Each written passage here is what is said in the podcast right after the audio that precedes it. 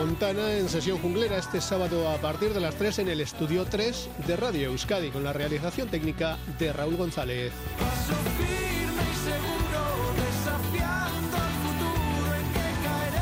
La jungla sonora con Joseba Martín.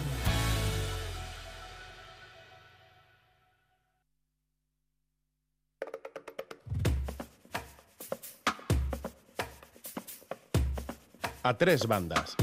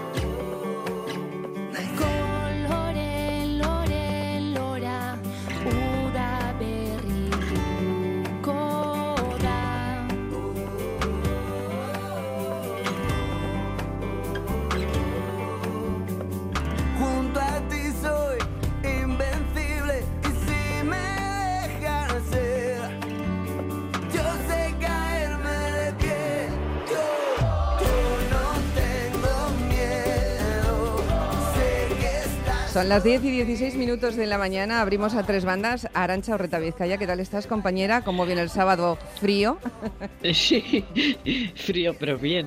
Bien. Bueno, iba a presentar yo la canción, pero teniendo aquí a la representante de Naisen, yo creo que es ella quien tiene que, represente- que representarnos a, la- a los que salen en esa canción, que presentó aquí, por cierto, hace dos años. ¿Te acuerdas, Bea? Sí, Que estuviste sí, aquí, sí, Bea sí. Sever, que está con nosotros esta mañana. ¿Cómo estás? Bienvenida. Muy bien, es que ricasco. Ella ha elegido esta canción porque, eh, bueno, supongo que tiene muchas canciones favoritas, pero esta le atañe directamente en lo personal y en lo profesional, ¿no? Sí, la verdad que fue súper chulo. Grabamos el videoclip de esta canción que nos escribieron eh, Kai Echaniz y Ekaitz Goicoechea hace dos años y grabamos el videoclip co- pues con, con algunas niñas y niños de la asociación, entre los que estaba mi hijo. Sí. Fue súper chulo grabarlo y la verdad que quedó un videoclip que yo a veces cuando lo pongo en, en las charlas o en las formaciones todavía me emociono cuando, lo- cuando veo la historia. Ujú. Bea Sever es quizá la cara más visible de Naisen, la asociación que agrupa familias de menores transexuales en Álava, Vizcaya, Guipúzcoa y Navarra. Llevan eh, ocho años en activo, eso es lo que comentamos eh, por teléfono, porque mm, mm, Naisen no nace como Naisen, ¿no? Hay, eh, digamos que una confluencia de iniciativas que ya estaban funcionando por separado, ¿verdad?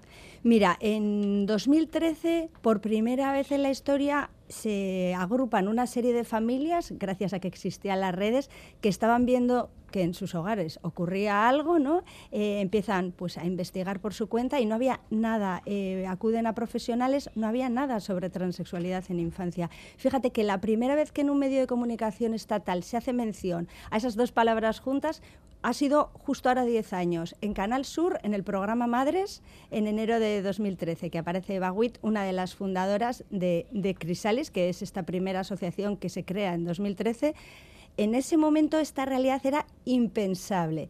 En 2015 ya había varias familias de Euskadi y de, y de Navarra en, en la asociación estatal y deciden hacer, digamos, una delegación, ¿no? Y entonces surge en 2015 Crisalis Euskal Herria.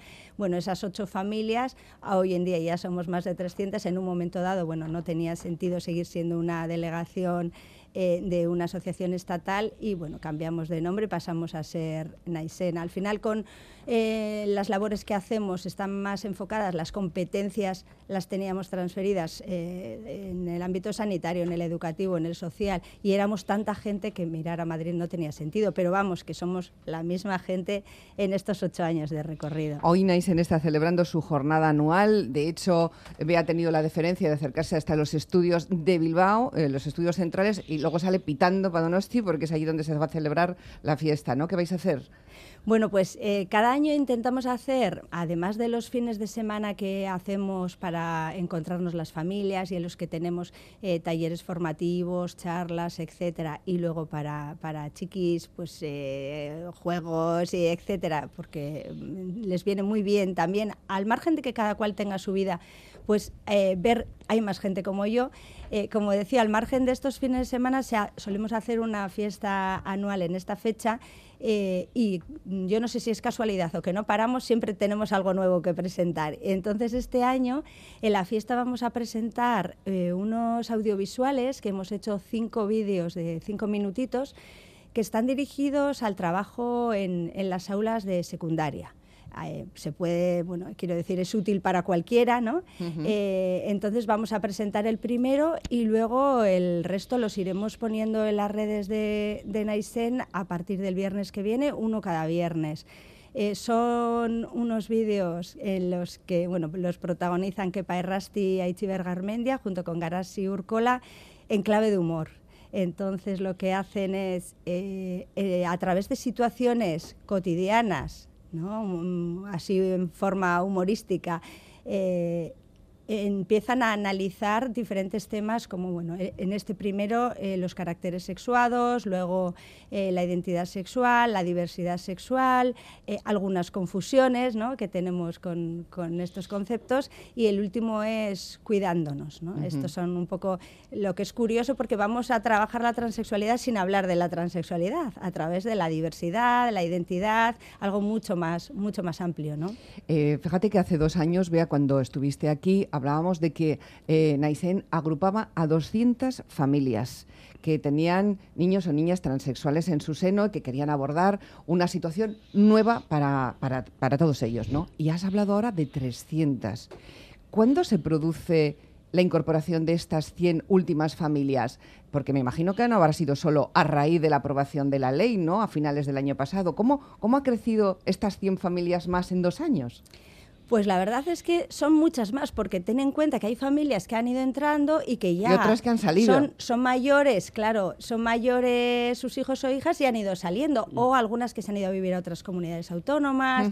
Entonces, en realidad son muchas más. Eh, y hay muchísimas familias que entran en contacto para, pues, para preguntar eh, dudas, pistas, etcétera, y que por lo que sea no entran en la asociación, o todavía no están en ese punto, o no es al final un caso de transexualidad o lo que sea, pero se les acompaña, o bien porque bueno, lo están haciendo por su cuenta, pero tienen dudas en concreto sobre, no sé, el protocolo escolar, sobre lo que se van a encontrar en la unidad de género, eh, sobre el cambio de documentación, lo que sea, ¿no? Entonces, en realidad son muchas más. Yo calculo que hago unas 200 atenciones al año.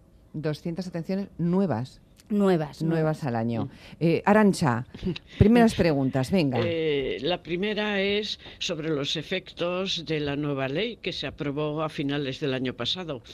La experiencia nos dice que normalmente la aplicación de una ley nueva no siempre es fácil, ni es automática, ni empieza a funcionar al 100% desde el primer momento.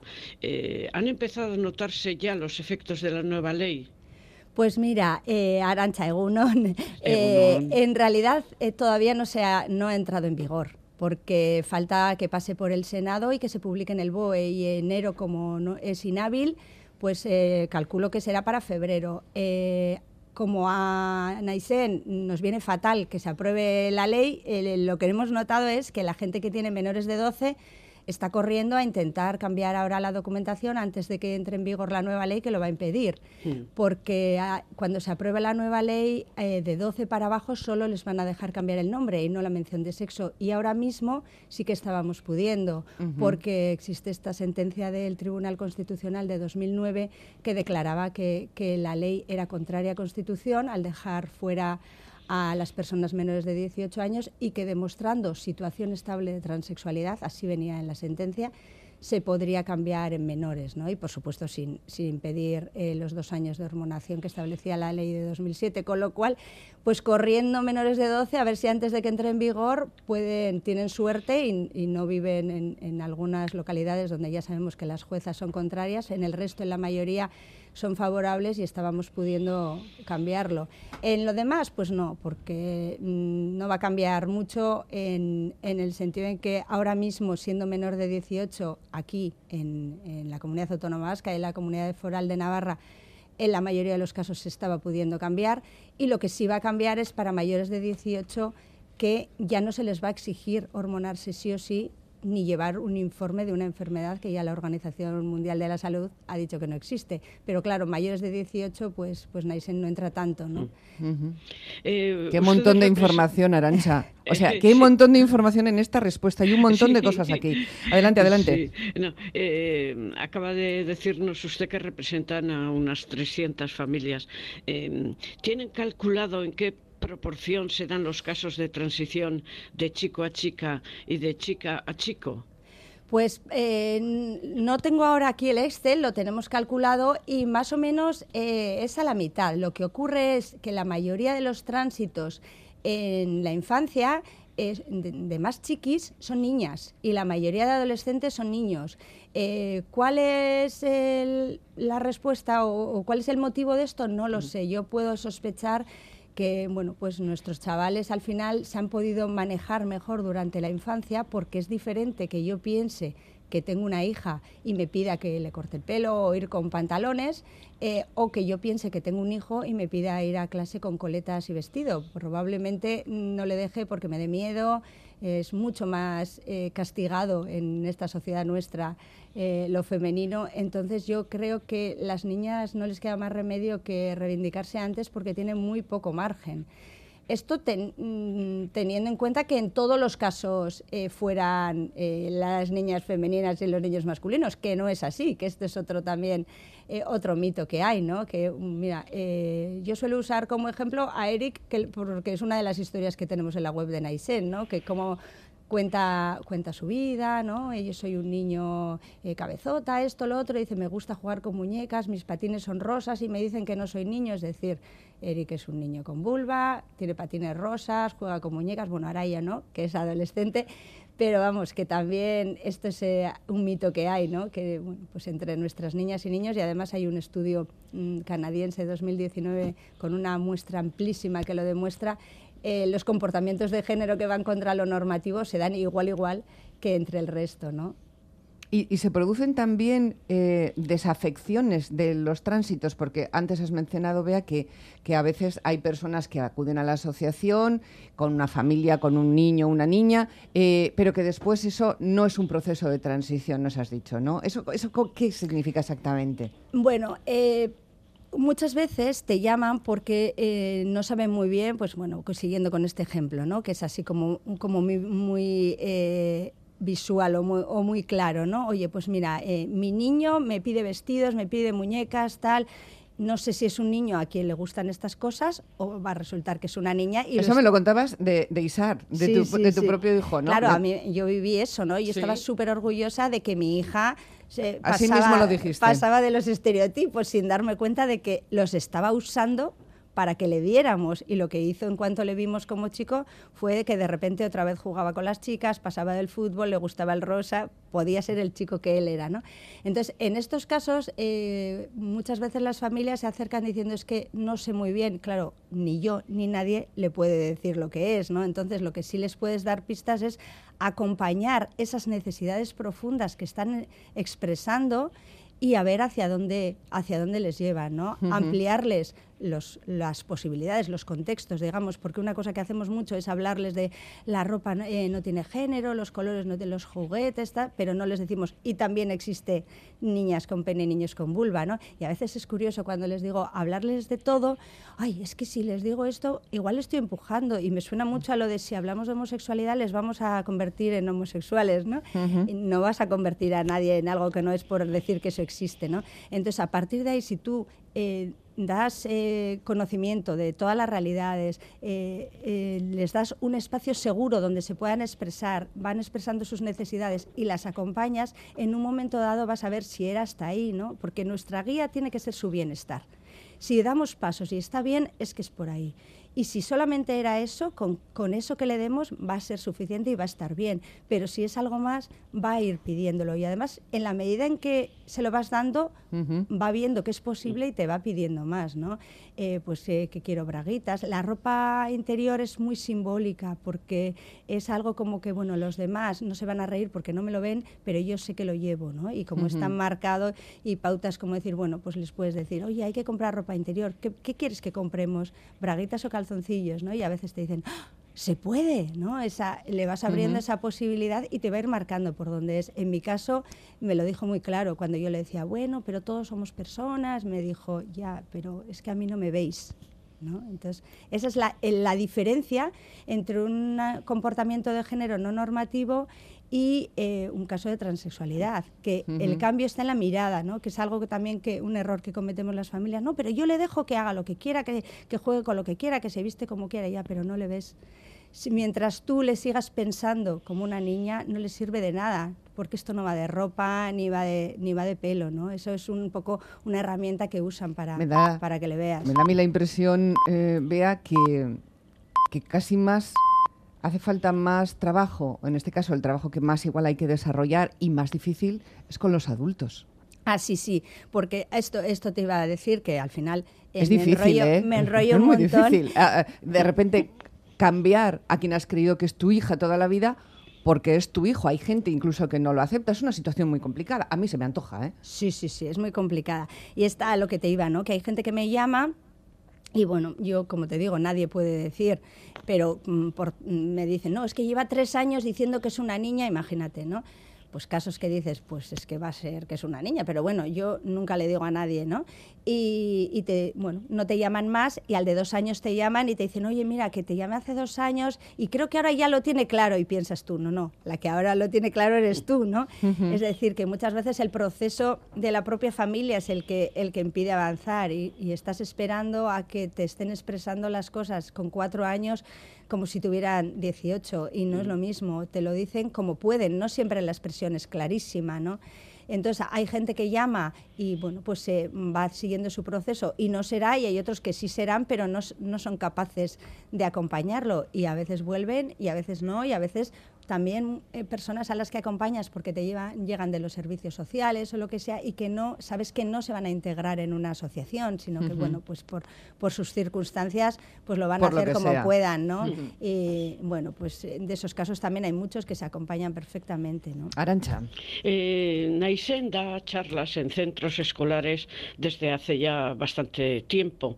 Eh, ¿Qué conclusión sacan ustedes de esta experiencia, tanto eh, entre el como entre el alumnado?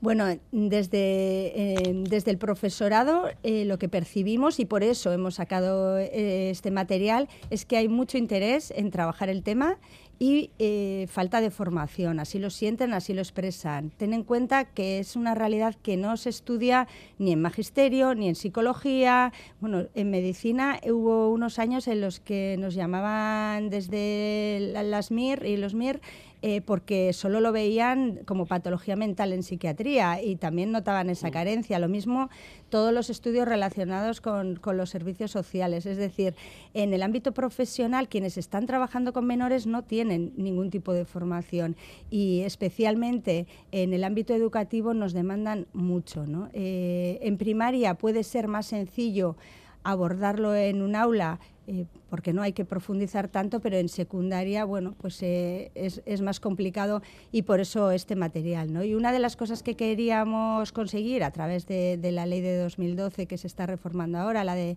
la de Euskadi, era precisamente que entrara en, en los currículums universitarios. Ahora mismo también vamos a llegar a un acuerdo con la Universidad Pública de Navarra para, pues, para impartir formaciones en, en enfermería, en magisterio y bueno, en, en una serie de carreras, porque realmente es algo muy desconocido y no solo desconocido, sino que hay eh, muchas falsas creencias y muchas ideas erróneas eh, que, dificultan los procesos, ¿no? Como por ejemplo esto que hablábamos, ¿no? De confundirlos con comportamientos de género que van contra lo normativo. Eh, vamos a, a intentar, ya nos están escribiendo nos están diciendo, no entiendo nada, esto es muy frecuente, no entiendo nada. es- Vaya, hombre. Este tema es muy Lo he explicado importante. fatal. Es, no, no, no, no. No se, refieren, no se refieren a lo que tú dices, sino a la situación misma, porque tenemos algunos. Hemos cambiado muchos principios en nuestra historia y, y los que tenemos ya años, muchos a lo largo de nuestra vida. Pero pensábamos que había realidades inmutables, estoy hablando en general, ¿no? Y una de ellas era el sexo. Aquí hay chicos y aquí hay chicas. Y de repente nos dicen, no, nos dicen los propios chicos y chicas, no, yo soy una chica, no soy un chico, no me trates como tal. Y lo contrario también, ¿no? Entonces, aquí como que se derrumban algunas columnas, algunas, algunos mm, pilares, digamos, de nuestra sociedad. Por eso conviene, bueno, es interesantísimo tener todas las visiones aquí en el programa. Y yo le quería preguntar cosas concretas a, a Bea. Por ejemplo, ¿cuántos tipos de transición hay? ¿Todas se hacen de la misma manera? ¿Se transiciona de la misma forma? No, para nada. Fíjate que lo único A ver. indispensable a la hora de un tránsito, yo cuando doy las Sí. formaciones suelo poner dos fotos de mi hijo, una antes de su tránsito y otra después, y se ve que está idéntico, que es de igual, no ha cambiado su nombre, no cambiamos el género gramatical con el que nos dirigimos a él, porque le hablamos en euskera, eh, no ha hecho ningún tipo de tratamiento médico en, es- en ese momento por la edad, etcétera, con lo cual no ha cambiado nada, ¿no? Eh, ¿Qué es lo que cambia? ¿Por qué entonces podemos hablar de un tránsito? Lo que cambia es nuestra mirada. Antes veíamos una niña y luego vemos el niño que él realmente es. Eh, Con esto lo que quiero reflejar es que en un tránsito puede que haya un cambio de nombre o no, puede que haya un cambio de aspecto o no, puede que haya un tratamiento médico si tiene la edad o no, pero lo único que es indispensable para hablar de una transición o de un tránsito es un cambio de mirada, el cambio de la mirada ajena. Es ahí, por eso solemos decir que quienes hacemos el tránsito somos el resto, porque en el cambio de mirada es donde esa persona ya va a poder empezar a vivir como quien realmente es, porque le vamos a ver. Por eso incidimos mucho en eso, ¿no? en, en el cambio de mirada, en verles como quienes son, porque el resto es accesorio. Puede que sí, puede que no, puede que necesiten cambiar algo. Cada tránsito es particular, tendrá su ritmo, tendrá sus necesidades, va a variar muchísimo, no tiene nada que ver unos con otros. ¿Acaban muchos tránsitos en cirugía? Entre, bueno, las cirugías genitales se pueden hacer a partir de los 18 años, entre los chicos prácticamente nadie la hace, es cierto que los resultados tampoco son buenos, con lo cual, pero también socialmente no es lo mismo ser un chico con vulva que una chica con pene, está mucho más difícil la vida para, para nuestras chavalas. Eh, y entre las chicas, no todas, pero, pero sí que tienden a hacerlo y una cosa que a mí me da mucha pena es que a veces no lo hacen porque tengan un problema con sus genitales, sino que lo hacen por miedo y por poder vivir tranquilas, poder ir a un gimnasio, poder ligar sin miedo, eh, por poder vivir. Y eso a mí me da una pena. Pues dicho así, nos da pena a todos, la verdad, Mm. verdaderamente. Eh, fíjate que has mencionado lo de poder ligar, encontrar un, eh, pues, un amor, incluso solo una pareja sexual, ¿no? Eh, ¿Es ese uno de los momentos más difíciles de, la, de chicos y chicas que han hecho transición? Eh, mm, mm, descubrirse o desvelarse ante, ante su pareja. Mira, tengo que decirte que soy una chica, pero que tengo pene, por ejemplo, ¿no? Es, eh, es que la, la- la pubertad, el despertar del deseo sexual, es complicado ese también. No sé si es uno de los momentos de las transiciones más complicados.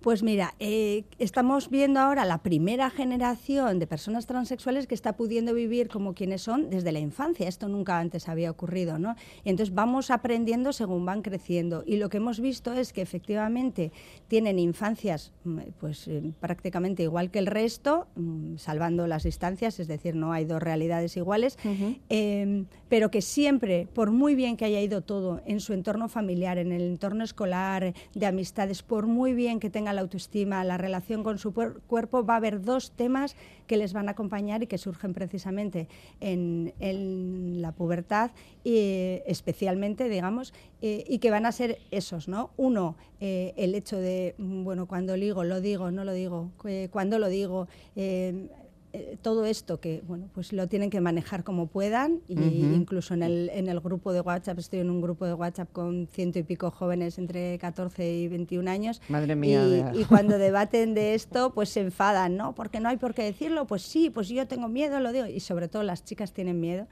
y lo segundo que con lo que tienen que lidiar toda la vida es con los vestuarios. Eh, ir a un gimnasio, practicar deporte, eh, bueno, pues eh, encontrar formas de no tener que exponer su intimidad, pero poder compartir espacios con, con su equipo o, o- o poder ir a un gimnasio sin tener miedo. Estos dos temas les van a acompañar siempre, por muy bien que hayan ido sus procesos, por mucha autoestima que tengan. bueno, pues es algo con lo, con lo que se van a tener que manejar. Arancha. Eh, la sociedad acepta o rechaza eh, igualmente ambos procesos eh, o es más permisiva con una dirección de tránsito o con otra dirección de tránsito. Bueno, pues en general la sociedad como es machista, pues es más difícil para las chicas, ¿no? Y de hecho aquí hay un experimento muy bonito que es que nos cuentan, ¿no? Cuando después de su tránsito, cómo notan que el mundo les mira diferente, les trata diferente, les escucha más o menos, les mira más o menos, empiezan a, tener más o menos miedo, ¿no? Todas estas cosas que, solemos expresar las mujeres, pues realmente las experimentan, ¿no? Nunca hubiera pensado que era tan diferente que te vieran como mujer o como hombre, ¿no? Es, Esto es curioso y, y es más complicado para las chicas en general. Las críticas ante la ley trans han sido muy fuertes, no solo de la extrema derecha, una parte del feminismo y diferentes profesionales dicen, sin cuestionar la felicidad y los derechos de, los menores, que son ellos lo primero, que hace falta algo más que deseo para dar este paso. Si tanto los que están a este lado de la opinión como los que están al otro. Quieren lo mejor para los chicos y las chicas, los menores, los niños y las niñas. No hay manera de encontrar un punto de encuentro ahí, porque parecen posturas absolutamente irreconciliables. Sin embargo, el objetivo es el mismo, que ellas y ellos sean felices. Pero fíjate eh, cómo es esa postura de pseudo eh, aditus, me sale, eh, pseudo, bueno, conocedores de esta realidad, que en realidad me gustaría saber cuántas personas conocen, ¿no? Si, si conocen cientos y cientos como, como es mi caso, porque luego resulta que, que no tienen ni idea, ¿no? pero fíjate que ya eh, partimos de la base de yo te voy a decir quién eres tú. Imagínate que hiciéramos eso con la orientación del deseo. No, no, que está bien que sean homosexuales, pero tendrán que venir al médico para que se lo diga. ¿Perdona?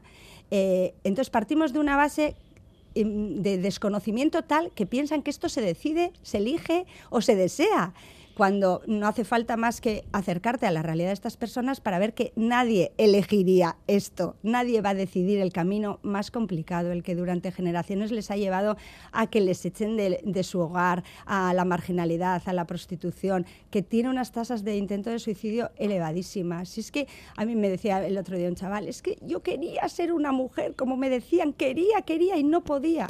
¿Qué más quisieran? Que ser lo que les dicen que son. Nadie elige este camino, es que no pueden ser otra cosa que lo que son. Entonces, eh, pensar que esto es una decisión es tener tal desconocimiento que a mí me, mm, es que me reiría si no fuera porque genera muchísimo dolor. Porque todos estos mensajes lo hemos visto reflejado en esta violencia de, a raíz de la ley, que encima tenía unas bases súper ridículas, porque lo único que regula la ley estatal es el tema del registro todo lo demás ya está regulado desde aquí desde 2012 eh, en Navarra con la ley de 2017 y, bueno, y la autodeterminación reconocida, etcétera, eh, es tal el desconocimiento pero genera muchísimos eh, obstáculos en la vida diaria, porque hemos visto un retroceso, por ejemplo, en personas que chiquis que habían hecho sus tránsitos sin problema y que de repente empiezan a tener bullying. ¿Por qué? Porque se está dando alas a personas que hasta ahora eh, pues podrían tener unas ideas eh, transfobas, mm, pero bueno, entendían que eso eh, no podían expresarlo. Se les ha dado alas y ha sido terrible.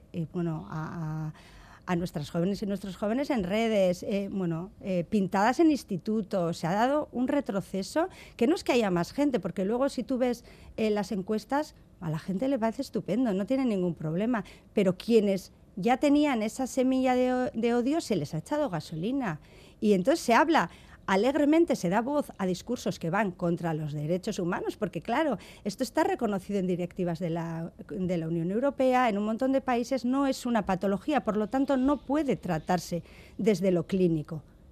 Entonces, ¿a qué viene hablar desde lo clínico, si no es una patología. ¿no? Entonces, estar dando voz a discursos que atentan contra los derechos humanos tiene consecuencias directas en las vidas diarias de niñas y niños y de, jóvenes. ¿no? Entonces, es muy grave lo que ha ocurrido con este tema de la ley. Muy grave y cuando miremos atrás dentro de unos años nos daremos cuenta del daño que hemos hecho por desconocimiento. Entiendo que no es por mala fe, es por desconocimiento. Alguien que te está diciendo que los cuerpos de las mujeres son de una manera y los cuerpos de los hombres de otra, es que tiene muy poco conocimiento, ni siquiera de la intersexualidad. O sea, es que es porque a veces dices, bueno, vamos a hacer un debate sereno, pero dices, es que no se puede, porque es que partes de una base que es cero conocimiento de la realidad. Yo esperaba más, mm, más nivel académico y la verdad es que eh, hay, hay cero, cero. ¿Tú te sentarías a hablar con cualquiera de estas personas en un debate? ¿No habéis tenido nunca un encuentro? Eh, ha habido encuentros, pero eh, acaban en, en chillidos en- y la verdad, ¿Sí? eh, las bases no son... está- fija, ahora mismo desde, desde la Asociación de Periodismo estaban intentando hacer una mesa y se- estaba siendo bastante complicado. No, no, no es fácil, ¿no? Te- tenemos que ir Pero terminando. cuando- Bueno, sí, sí, Arancha, adelante. No, iba a decir que cuando eh, el debate se encona de esta manera, eh, difícilmente eh, la responsabilidad recae solo en una de las partes. Creo yo que ambas, todas las personas que han participado en este debate tienen que reflexionar sobre la manera en que lo han hecho. Pero bueno, lo que me toca son los titulares, ¿no? Sí, señora, le tocan a usted titulares de la Primer charla. titular. Primero. Nuestro trabajo es acompañar las necesidades profundas de niños y niñas, proporcionarles un espacio seguro. El profesorado tiene mucho interés y mucha falta de formación. Y el último, lo único indispensable en un tránsito es un cambio de la mirada ajena. Pues con Bea Sever hemos hablado esta mañana, nos hemos alargado más de lo previsto. Igual mi siguiente colaborador me chilla, pero yo creo que ha resultado una charla muy interesante. Que tengáis una gran jornada, que lo celebréis muy bien. No sé cuánta gente se va a reunir en Nosti. Muchos, vais a estar Pues muchísimas familias. cerca de 200, creo. Bueno, no está mal, no está mal. Y luego ya les contaremos que esta entrevista se subirá a las redes, que también habrá información en nuestros servicios de noticias, tanto en la tele como en la radio. En fin, que mucha suerte, Bea. Y un abrazo. Y otro para Isar, que creo que hoy tiene un partido, ¿no? Sí, tenía partido de rugby. Muy bien, pues hasta muy pronto. Es que ricasco. Suri, hasta luego. Hasta luego. Arancha. Chao. Hasta luego. Martes antes de almorzar, una niña